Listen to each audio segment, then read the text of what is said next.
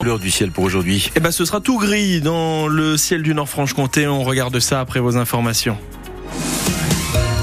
Les médecins du Nord-Franche-Comté unis contre les violences dont ils sont victimes. Ils sont appelés à se rassembler en début d'après-midi sur les marches du tribunal de Montbéliard pour soutenir un de leurs collègues frappé par un patient irascible. C'était le 30 janvier dernier dans son cabinet à Audincourt. Des actes de violence qui se multiplient ces dernières années. Avec ce rassemblement cet après-midi, les professionnels de santé veulent alerter les pouvoirs publics, Louise Joyeux. Le gouvernement avait pourtant établi un plan de lutte contre ces violences, mais cinq mois après sa mise en place, Frédéric Nassois-Stellin n'en voit toujours pas l'effet. Elle est la présidente de l'Ordre des médecins à Belfort. Sur toutes les mesures proposées, pour le moment, aucune n'a été déclinée, alors que on parlait de tolérance zéro vis-à-vis des agressions faites contre les professionnels de santé. Euh, nous en sommes très loin. Et parmi ces mesures, il y en a une qu'elle aimerait particulièrement voir appliquée. C'est le fait de soutenir les médecins dans leurs plaintes. Mais ça, c'est que sur le papier, estime la praticienne. J'ai une consoeur qui a été agressée euh, il y a une dizaine de jours dans son cabinet. Les forces de l'ordre sont intervenues pour euh, déloger l'agresseur.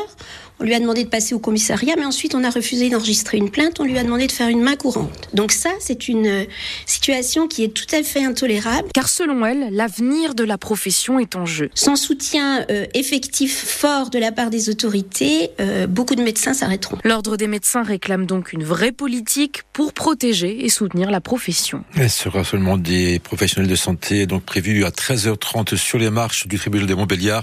L'agresseur présumé du médecin de Dincourt, un homme de 68 ans, sera jugé lui à partir de 14h. À Belfort, la CGT de General Electric organise cet après-midi une réunion publique pour faire l'état des lieux de la vente toujours en cours de GE à EDF. C'est à partir de 14h devant le bâtiment 320 rue de la Découverte, prévu pour la fin de l'année dernière. Le rachat de la branche nucléaire de GE par EDF n'est toujours pas concrétisé, ce qui laisse près de 1500 salariés dans l'incertitude. Des larmes et des questions sans réponse. Hier à Grand Charmont, des parents d'élèves se sont rendus à l'école primaire Daniel Janet, en grande partie saccagée un samedi par des enfants d'une dizaine d'années, des enfants toujours activement recherchés. Les dégâts sont très importants, ils sont estimés à plus de 30 000 euros. Alors hier, beaucoup de parents d'élèves présents sur les lieux avaient du mal à contenir leurs larmes, à l'image de Yasmina Akar, maman d'un élève de CM2. Je comprends pas pourquoi on s'attaque à l'école. C'est l'école des enfants. Et même si c'est des enfants, pourquoi ils ont, pourquoi ils ont fait ça? Je comprends pas. On fait des demandes, on espère qu'ils étudient dans des bonnes conditions. On voudrait que, voilà, qu'ils ne soient pas défavorisés, parce que c'est quand même euh, une école euh, en zone REP. On fait tout que pour que l'école soit ouverte et les professeurs, euh, les enseignants leur fassent tout comme dans toutes les autres communes, quoi. Oui, on, voudrait que nos enfants soient pas délaissés, qu'ils ressemblent à toutes les autres villes, qu'ils puissent euh, venir en classe, qu'ils aient les moyens d'y travailler. Mais là, c'est déplorable. Qu'est-ce qui se passe? Et des parents se sont portés volontaires hein, pour que cette classe, en tout cas une partie de cette école, soit remise euh, en ordre, en ordre avant la rentrée scolaire qui est prévue donc lundi prochain.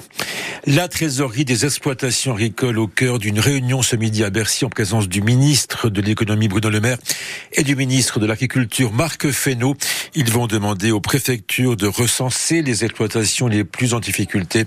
Ensuite, l'État se portera garant de prêts à hauteur de 2 milliards d'euros à partir du 1er juillet. En retour, le gouvernement demande aux banques et aux assurances de faire des efforts. En sport, Sochaux met à jour son calendrier. En tout cas, une partie, hein, puisque le CSM joue ce soir l'un de ses deux matchs en retard avec un déplacement à Orléans. Un adversaire direct dans la course à la montée en Ligue 2, puisque Sochaux est septième et Orléans, juste devant à la sixième place. Mais pour le staff de Sochaux, l'objectif est ailleurs ce soir. Il faut avant tout mettre un terme à une mauvaise série de deux matchs nuls à une défaite et retrouver surtout un Sochaux conquérant. Écoutez le défenseur sochalien Thomas Fontaine.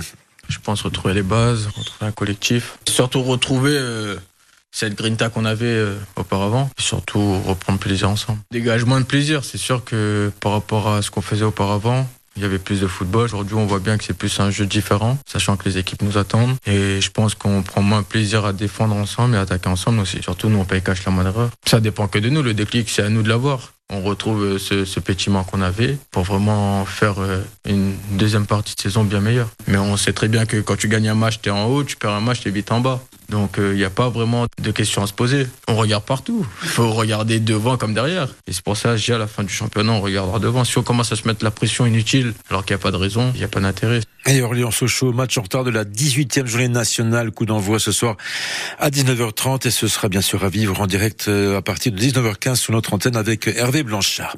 Et puis soyez prudents et patients si vous circulez dans le secteur de l'Atria ce matin. Le trafic sera perturbé en raison du passage d'un convoi exceptionnel qui va emprunter le pont Georges Clémenceau ou encore l'avenue du capitaine de la Laurencie et ensuite le faubourg de Brisa en direction de l'Alsace.